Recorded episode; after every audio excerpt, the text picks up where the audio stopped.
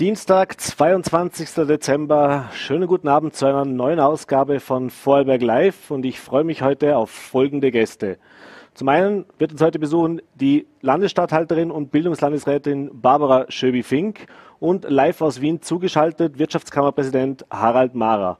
Bevor wir jetzt aber mit den beiden Gästen beginnen, möchten wir Ihnen kurz noch ein Video zeigen. Und zwar hat meine Kollegin Rebecca Madlena sich jetzt in der Vorweihnachtszeit im Tierheim in Dornbirn umgesehen und eben mit den Verantwortlichen dort auch gesprochen über die Problematik Tiere unterm Weihnachtsbaum, Tiere als Weihnachtsgeschenk und wie eben auch die Situation im Tierheim ist. Und damit wünsche ich Ihnen jetzt zum Beginn, zum Einstand viel Vergnügen.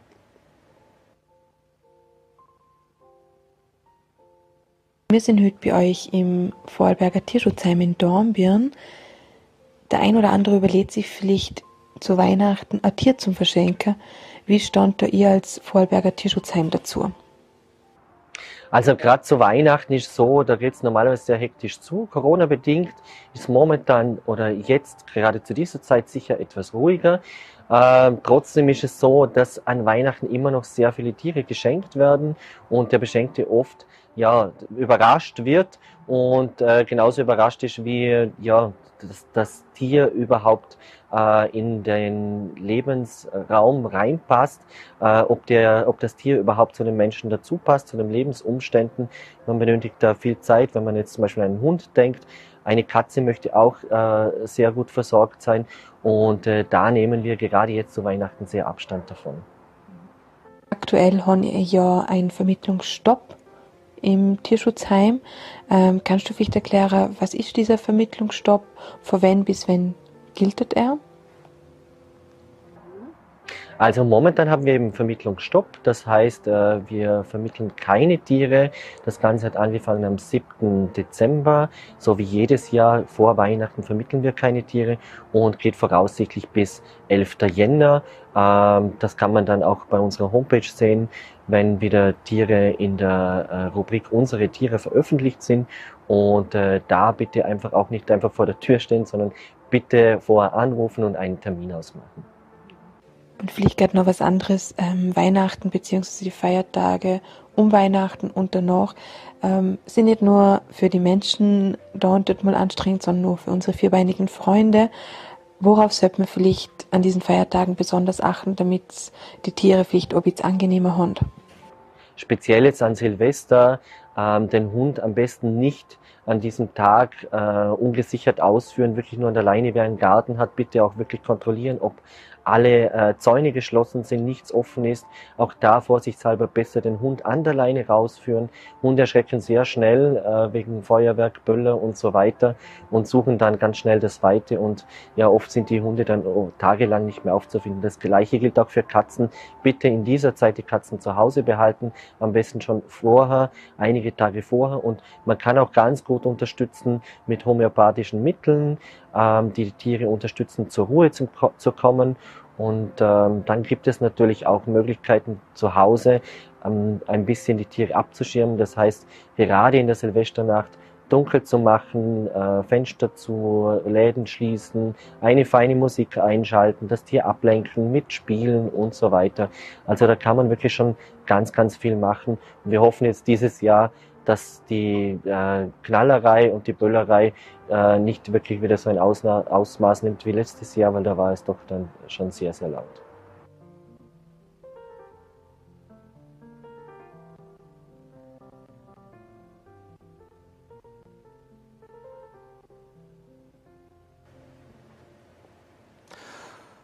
So, und von den Tieren im Tierschutzheim geht der Sprung, ist ein bisschen ein großer Sprung, aber er geht jetzt direkt nach Wien und ich sehe schon, er ist schon da. Ich freue mich sehr. Schönen guten Abend, Herr Wirtschaftskammerpräsident Mara. Ja, vor vier Wochen sind wir schon mal zusammengesessen. Da haben wir noch nicht gedacht, dass wir so schnell wieder die Gelegenheit haben werden, über einen neuen Lockdown zu sprechen. Hallo und ähm, alles Liebe ins Lände. Danke für die Einladung. Sehr gerne, Herr Mar. Herr Mar, wie gesagt, vor vier Wochen sind wir hier in dieser Sendung schon mal zusammengekommen und haben darüber gesprochen, was dieser zweite Lockdown jetzt äh, für Vorarlberg und auch für die Wirtschaft und in Österreich bedeutet. Äh, und da war Ihre Appell, Appell ja auch ganz groß, äh, dass es jetzt unbedingt einen Plan braucht, auch für das kommende Jahr, wie das jetzt weitergehen soll. Denn dieses Aufsperren, Zusperren, das kann auf Dauer nicht gut gehen.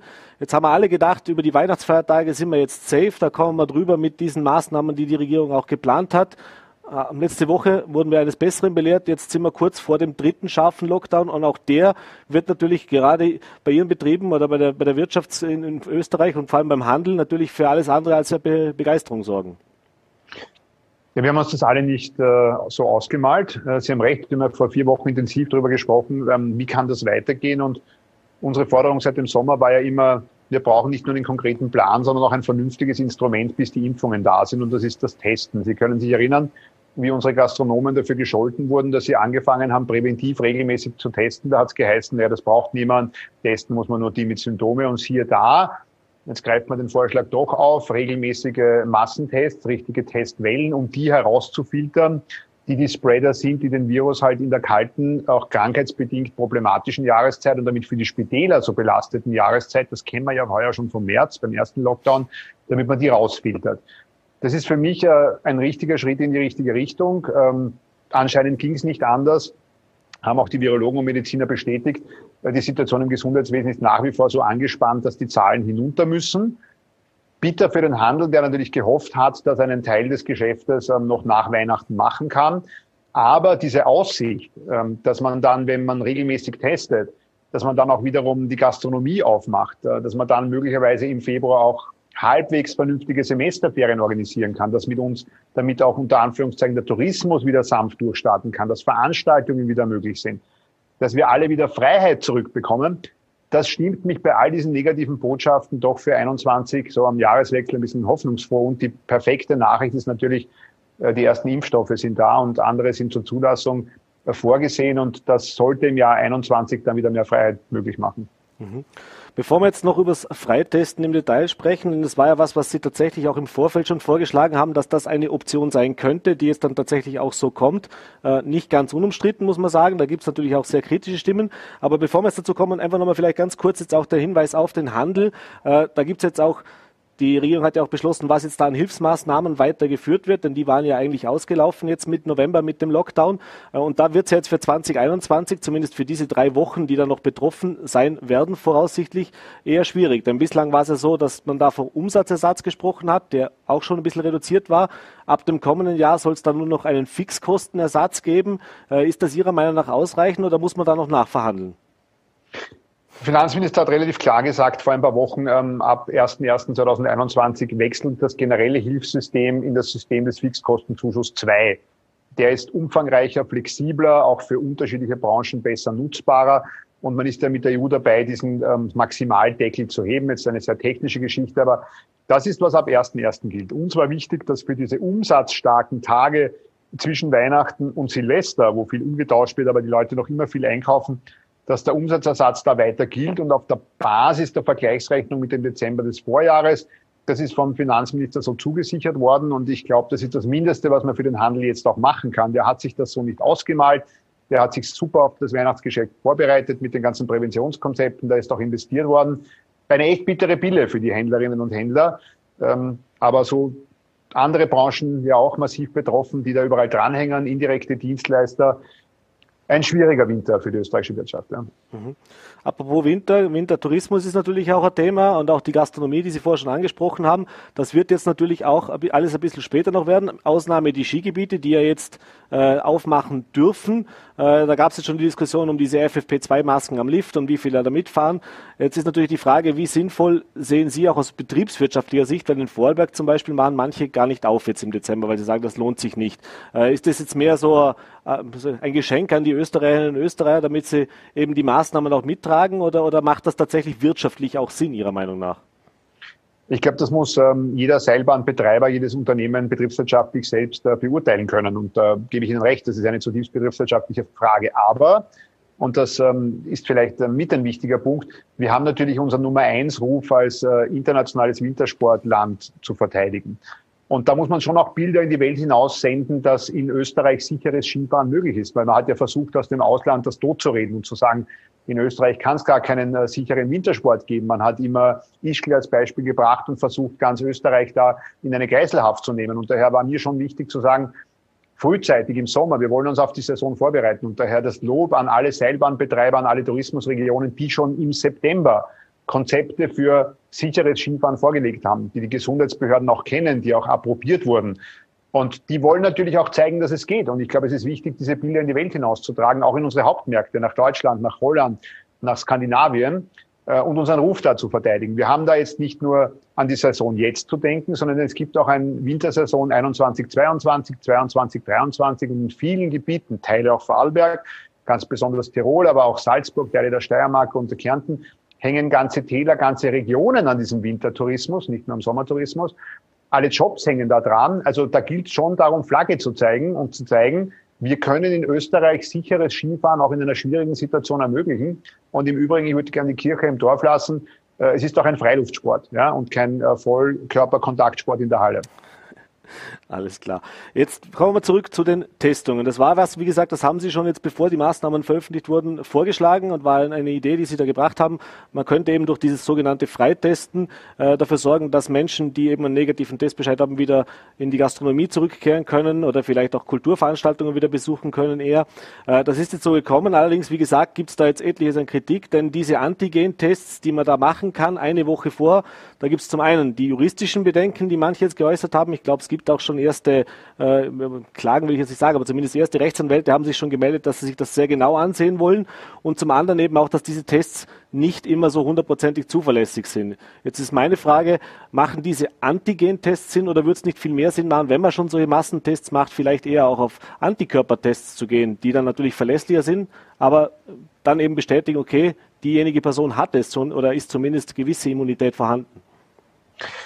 Also ich sehe das sehr, sehr klar. Man kann in jeder Situation alles zerreden. Faktum ist, dieses Land braucht einen Plan, um ins Frühjahr zu kommen.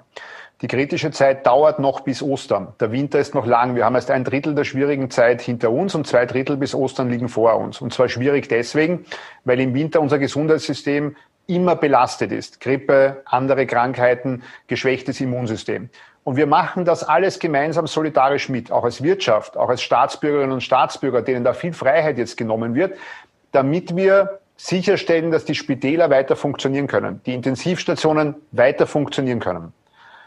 Und dafür braucht es jetzt einen Plan, wie wir durch die Zeit kommen. Und der hat einfach nur zwei Instrumente und mehr haben wir nicht an der Hand. Regelmäßiges Testen, um die rauszufiltern, die sonst zu viel des Virus verbreiten. Das ist kein Persilschein, und daher auch muss man sagen, es geht nicht darum, dass da jetzt jeder, der testet, einen Persilschein bekommt, weil er, ihm kann da nichts mehr passieren, sondern wir wollen durch das Massentesten die rausnehmen aus dieser virologischen Infektionskette, die wir sonst nicht identifizieren würden.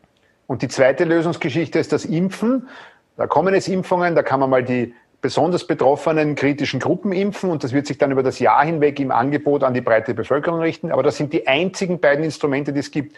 Und ich wünsche allen viel Spaß, äh, die jetzt schon wieder anfangen, diese Instrumente zu zerreden. Es gibt immer Bedenken, man kann immer alles besser organisieren, aber das sind die Dinge, die wir jetzt haben, am Weg zurück zur Freiheit.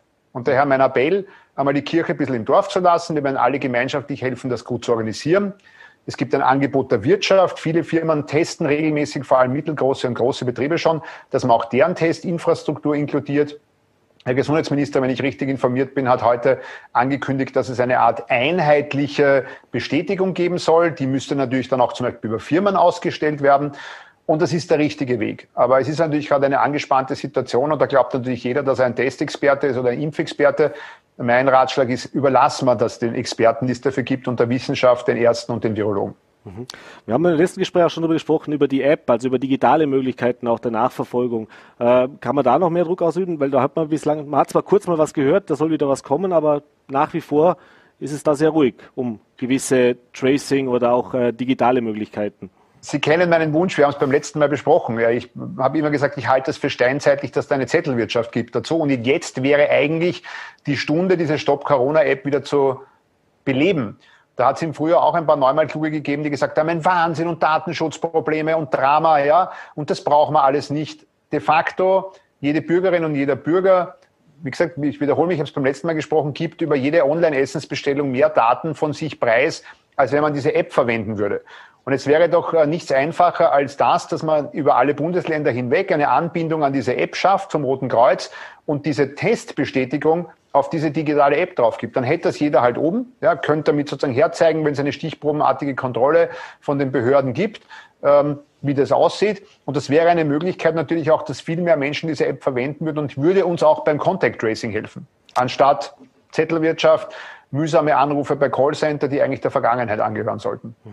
Apropos äh, Kontrolle, das ist ja auch so ein Thema. Es gibt jetzt diese, diese, diesen Versuch sozusagen im Jänner, wo das für eine Woche schon mal stattfinden soll.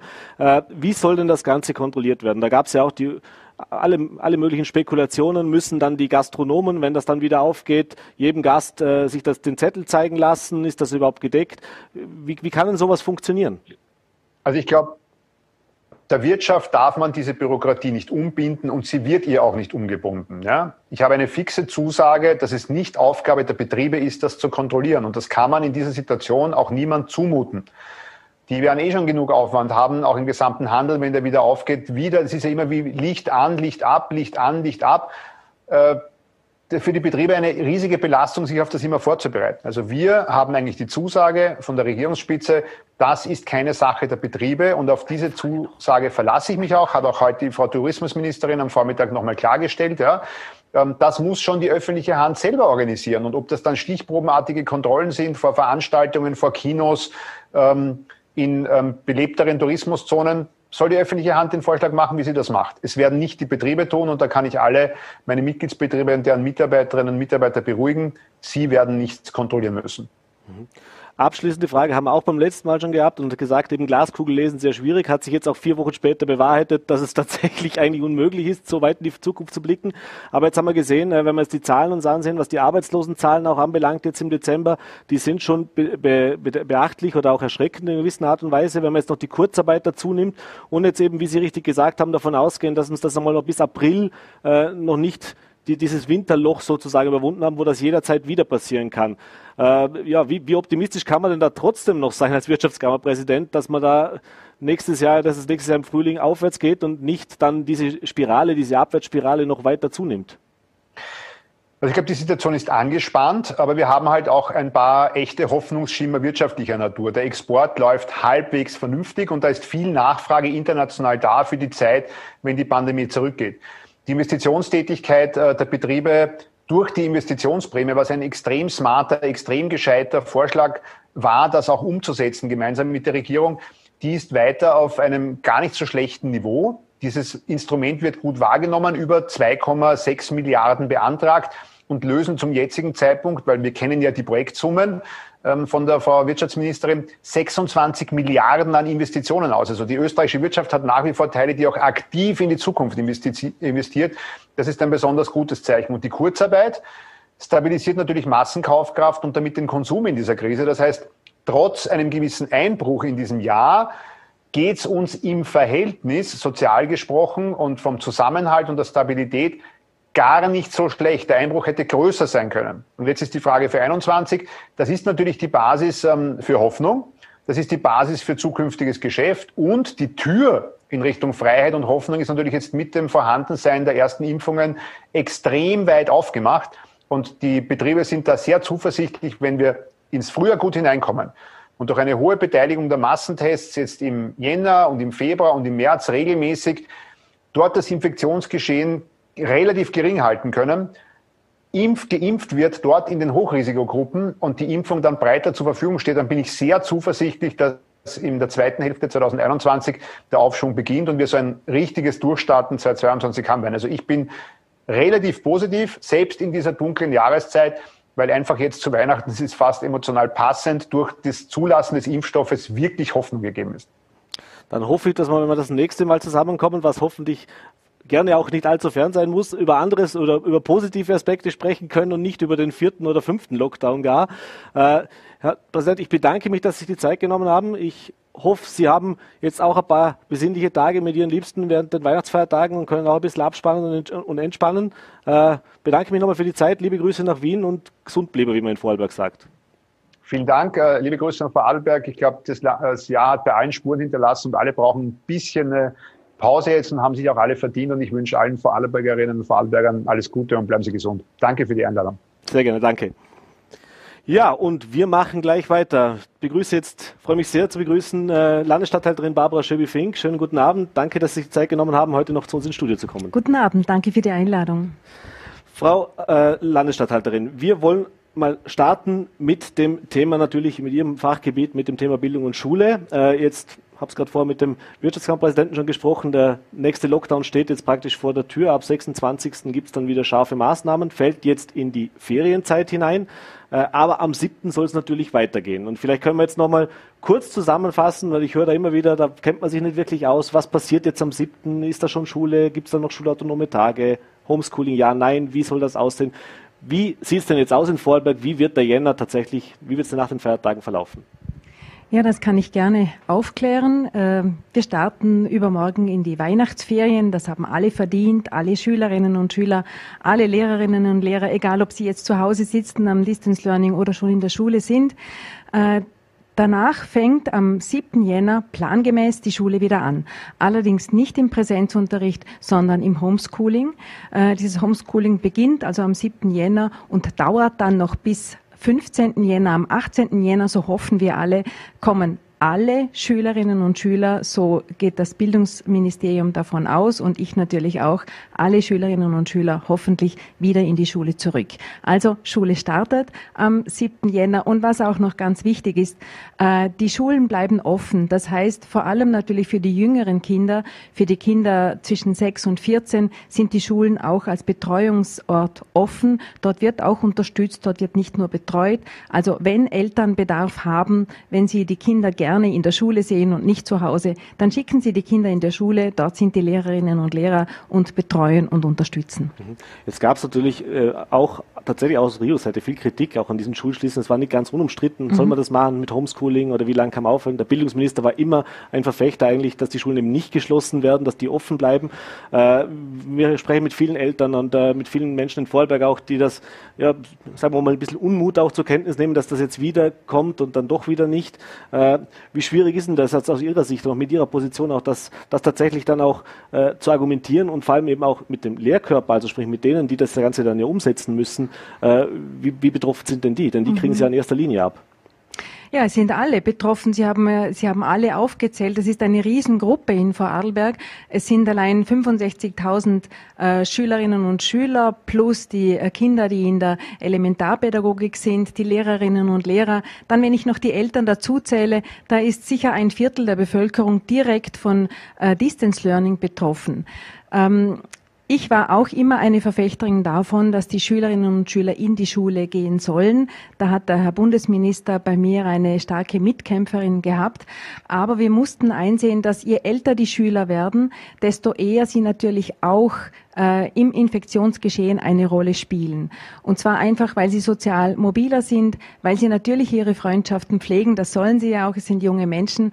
Und wenn die Schule hier einen Beitrag leisten kann, gemeinsam mit den Lehrerinnen und Lehrern natürlich, äh, dass das Infektionsgeschehen eher zurückgeht und wir das in den Griff bekommen, dann äh, leisten wir diesen Beitrag.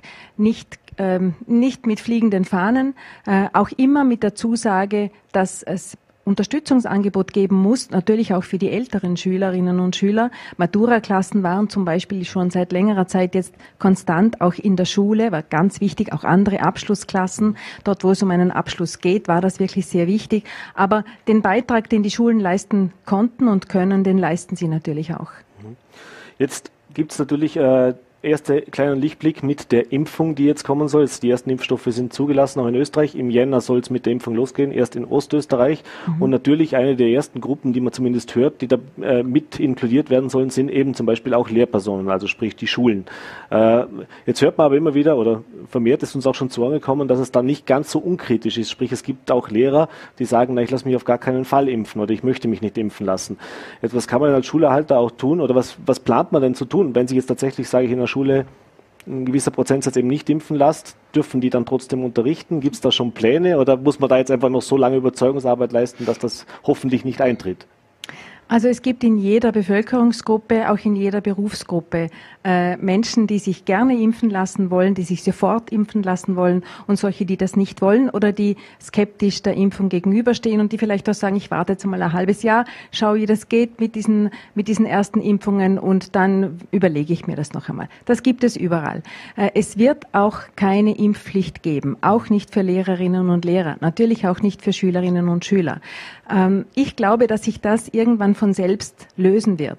Nämlich, ähm, es, wir werden eine Impfung brauchen, wenn wir in andere Länder reisen wollen. Wir werden für bestimmte Veranstaltungen wahrscheinlich vorweisen müssen, dass wir geimpft sind.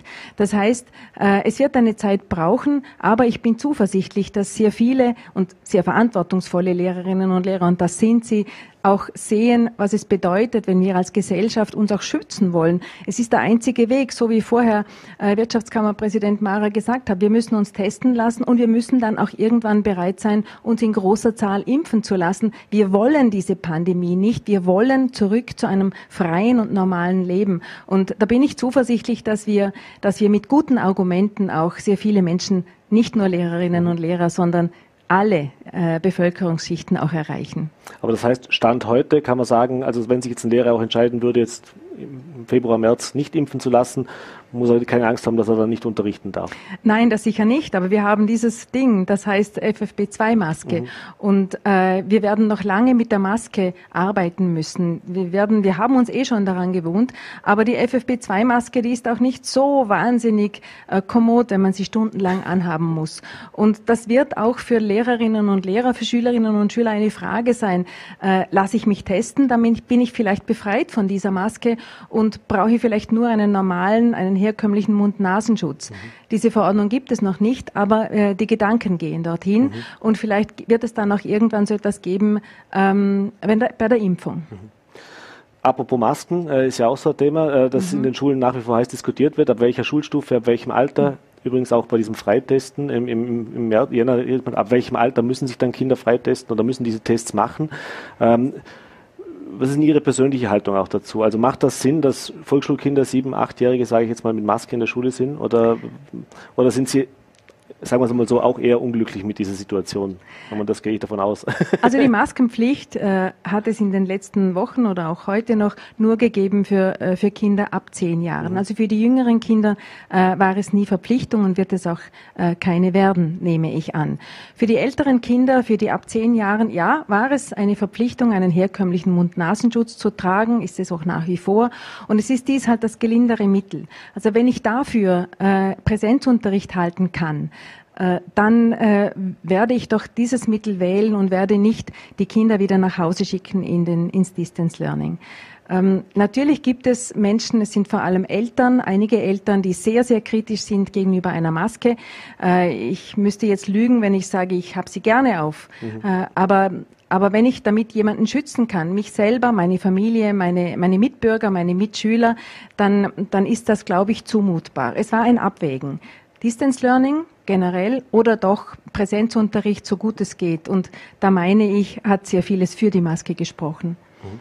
Massentests ist das nächste Thema kurz, äh, noch bei der Schule. Äh, auch da ist es ja bislang nicht so, dass flächendeckend in Schulen regelmäßig getestet wird. Das war teilweise versuchsweise wurde das dann gemacht in gewissen Schulen oder eben über die allgemeinen Massentests.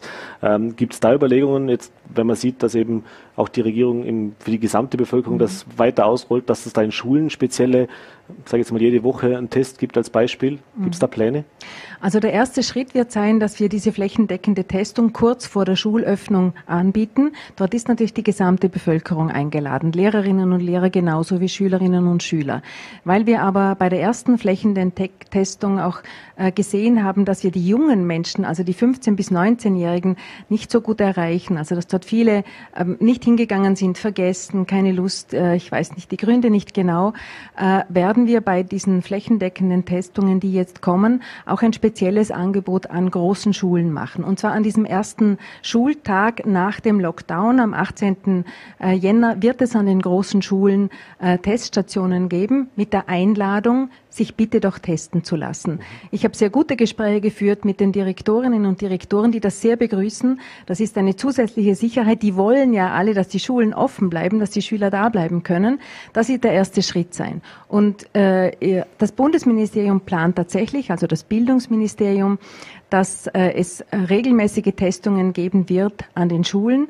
Äh, man darf nicht vergessen, dass auch die, ähm, die Testtechnologie weiter voranschreitet und natürlich hoffen wir alle, dass das Testen auch noch einfacher wird. Der PCR-Test ist schon fast Vergangenheit. Äh, die Schnelltests, Antigentests sind praktisch nur noch äh, diejenigen, äh, die die tatsächlich auch äh, schnell verfügbar sind und möglich sind auch durchzuführen. Und äh, eine nächste Generation der, der noch einfacheren Testungen steht in den Startlöchern, dass auch diese Testungen an den Schulen, die regelmäßigen Testungen, einfacher und selbstverständlicher der werden. Der Gurgeltest ist das, oder? Der Gurgeltest, mhm. aber auch äh, im Gespräch sind auch Selbsttestungen, also mhm. das äh, dass die Schule das auch selber machen kann, immer in Verbindung wahrscheinlich mit der Frage, brauche ich eine FFP2-Maske, ja oder nein? Nein, ich lasse mich lieber testen, dann kann ich auf, äh, auf einen herkömmlichen Mund-Nasenschutz äh, zurückgreifen.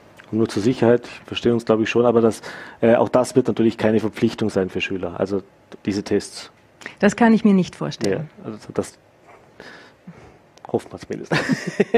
äh, letzter Punkt zu den Schulen noch. Äh, ich weiß, es wird, also die Antwort wird wahrscheinlich Nein sein, aber gibt es normalerweise finden ja dann im Februar, März diese sogenannten Skisportwochen statt äh, und so weiter. Das ist ja jetzt im letzten Jahr im Sommer schon die ganzen Ausflüge etc. alles ausgefallen.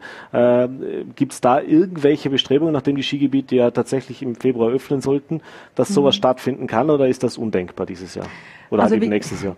Äh, solche Skitage, Skisportwochen sind natürlich Schulveranstaltungen. Im Moment sind alle Schulveranstaltungen äh, abgesagt und dürfen auch nicht stattfinden. Ich traue mich tatsächlich nicht zu sagen, ob im Februar, März Skiwochen stattfinden können, Sportwochen stattfinden können. Also der wichtigste Regent, den wir kennen, sind nicht unsere Sterne im Moment, sondern ist tatsächlich das Virus. Wo wir im Februar stehen, wissen wir beide und viele andere auch noch nicht. Wir hoffen natürlich, dass hier vieles möglich sein wird, wobei die Skilift Skilifte werden höchstwahrscheinlich laufen. Das heißt, es muss ja nicht gleich eine Skiwoche sein. Man kann auch einen Tag Skifahren gehen oder zwei Tage hintereinander. Ich hoffe sehr für unsere jungen Menschen, dass sie natürlich Skifahren gehen können. Mhm. Dann lassen Sie uns noch äh, zu Ihrem zweiten, äh, Ihrem zweiten Verantwortungsbereich kommen, das ist die Kunst und die Kultur. Das ist ein Thema, das im letzten Jahr jetzt ein bisschen vielleicht auch stiefmütterlich behandelt worden ist, auch in der Öffentlichkeit, da nehmen wir uns selber bei der Nase. Äh, mhm. Aber Fakt ist, dass natürlich im Kunst- und Kulturbereich mehr oder weniger seit März der Lockdown besteht. Die hatten tatsächlich, egal ob es jetzt Theater waren, ob es äh, Musiker waren etc., keine Auftritte, keine Veranstaltungen. Mhm. Und es ist eine ganz große Branche auch in Österreich, also mit dem Ganzen, was da noch mit dranhängt an, an, an Nebengewerben von Veranstaltungstechnik etc. Äh, jetzt haben wir vor, oder letzte Woche eigentlich gehört, äh, wo es um das Budget für das nächste Jahr für Vorarlberg gegangen ist, dass es eben im Kulturbereich äh, zumindest keine Erhöhungen gibt, aber eben auch zu Kürzungen kommen wird. Und der Aufschrei aus der Kulturlandschaft in Vorberg war nicht gerade ein kleiner, weil die natürlich zu Recht auch gesagt haben, jetzt haben wir das ganze Jahr äh, schon nur Defizit gefahren und haben Geld verloren und jetzt, wie können wir eigentlich nicht überleben? Mhm. Äh, ist das überhaupt ähm, machbar, tatsächlich jetzt hier zu kürzen? Und wenn ja, was ist denn der Grund dafür, dass Sie, dass Sie davon ausgehen, dass das tatsächlich dann trotzdem 2021 ein lebendiges Kulturleben in Vorberg mhm. möglich ist? Also zum einen haben wir versucht, in dieser sehr schwierigen Situation, in den Monaten, wo nichts oder fast nichts stattfinden konnte, die Künstlerinnen und Künstler, die davon leben, also unsere freie Szene vor allem nach Kräften zu unterstützen. Und äh, ich weiß auch, dass diese Unterstützungsinstrumente gut angenommen und gut angekommen sind. Ähm, das andere ist das Budget 2021. Wir haben 2020 Mittel locker gemacht, die nicht budgetiert waren für Künstlerinnen und Künstler, die wir unterstützen mussten, damit sie in der Arbeit bleiben. Und wenn das noch einmal der Fall sein sollte, werden wir das auch sicher wieder tun.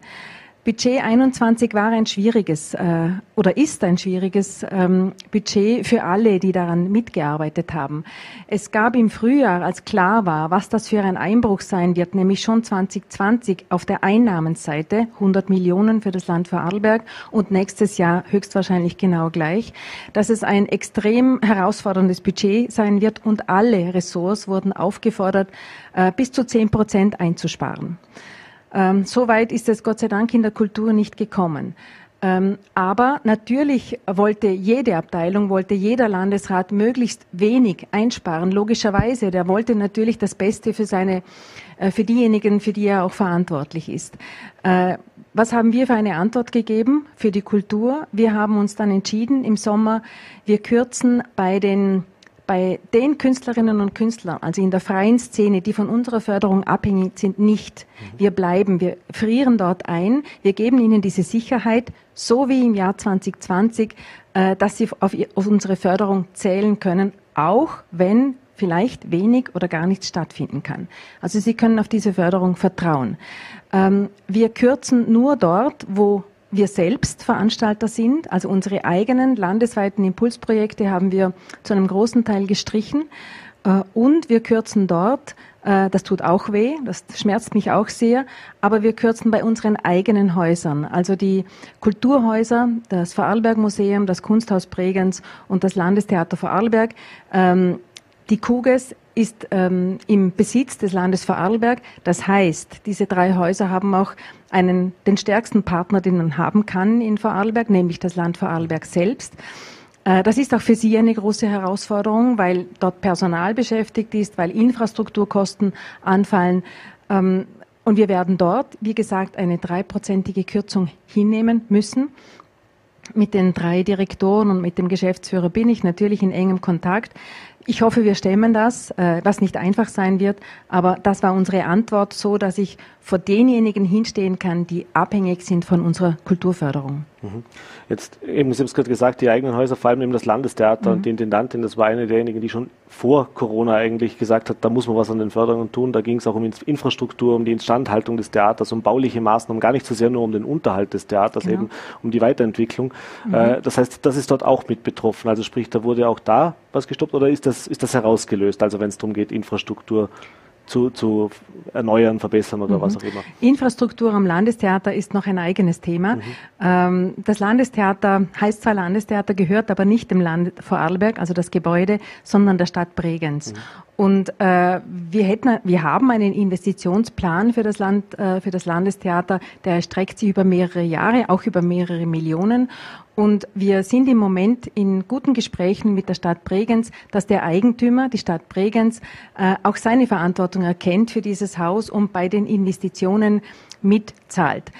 Ich muss niemandem erklären, wie komisch das wäre, wenn das Land Vorarlberg doch Millionenbeträge in ein Haus äh, investiert, das nicht uns gehört. Wir wollen dort in einem guten Miteinander mit der Stadt Bregenz investieren. Übrigens, die erste Investition haben wir schon bestellt. Mhm. Das ist eine neue Inspizientenanlage für das Theater. Braucht es dringend, damit das Haus spielfähig bleibt. Also wir haben einen Plan, da werden wir auch investieren in Schritten, so wie das Landesbudget das auch zulässt natürlich.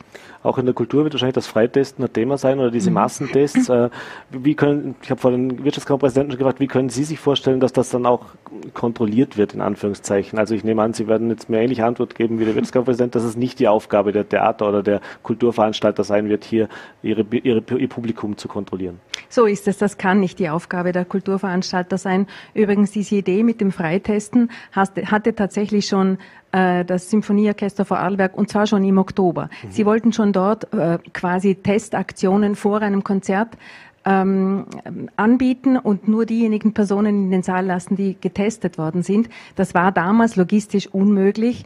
Äh, wir waren da noch in der Zeit von, von äh, PCR-Tests, also völlig unmöglich. Aber diese Idee ist nicht von der Hand zu weisen. Nur kontrollieren müsste das natürlich in irgendeiner Form die öffentliche Hand. Ich kann mir auch nicht vorstellen, dass jeder kontrolliert wird, aber dass ich zumindest als Zuschauer, als Publikum weiß, man könnte mich kontrollieren mhm. und ich muss auch eigenverantwortlich ähm, so weit bereit sein und mich einem Test unterziehen. Wie zufrieden sind Sie als Kulturlandesrätin in, diesem Hinblick auch mit der Arbeit der Bundesregierung, was eben die Unterstützung und auch die Maßnahmen für die Kultur in dieser Krise bedeuten? Mhm. Äh, am Beginn der Pandemie war das ähm, eine sehr schwierige Situation, weil dort, glaube ich, hat das Land Vorarlberg relativ rasch äh, relativ rasch äh, reagiert, äh, auch deshalb, weil vom Bund relativ wenig gekommen ist, weil man das vielleicht am Anfang ähm, ein bisschen übersehen hat. Das hat sich aber sehr gebessert und vor allem in den letzten äh, Wochen und Monaten ist die Ansage von der Staatssekretärin Mayer eine sehr klare. Ich weiß auch aus der Kulturszene, dass die MPO-Fonds gut genutzt werden, dass dadurch Geld fließt, relativ schnell Geld fließt, dass auch diese Unterstützungsinstrumente für den November zum Beispiel, für freie für Künstlerinnen und Künstler, also keine Veranstalter, sondern einfach die von ihrer Kunst leben, äh, dass dort Geld geflossen ist, relativ rasch. Das ist wichtig, das war wichtig und ich bin mir auch sicher, ich gehe davon aus, dass diese, diese äh, Qualität auch in der Zusammenarbeit erhalten bleibt. Frau Landstadtlerin, ich bedanke mich für Ihre Zeit, für den Besuch im Studio nochmal war ein spannender Einblick, glaube ich, jetzt auch, wie es eben auch in der Kulturlandschaft aussieht und wie es weitergehen soll. Äh, ich nehme an, die Diskussionen werden deswegen nicht verstummen, aber ja, sicher nicht. wir werden da auf jeden Fall dranbleiben. Äh, wünsche Ihnen auch jetzt ein paar besinnliche Weihnachtsfeiertage mit Ihrer Familie und hoffentlich können wir im nächsten Jahr dann wieder mit guten Nachrichten, wenn es dann wirklich wieder losgeht, auch mal wieder über spannende Kulturthemen reden, äh, wo dann auch Publikum vor Ort ist. Das hoffe ich sehr. Ich danke Ihnen für die Einladung und alles Gute auch. Danke. Ja, meine Damen und Herren, und bei Ihnen bedanke ich mich fürs Dabeisein an dieser oder bei dieser heutigen Ausgabe am Dienstag. Morgen wird Sie mein Kollege Gerold Riemann hier begrüßen. Ich sage nochmal Danke fürs Zusehen und hoffentlich bleiben Sie uns gewogen. Bis zum nächsten Mal.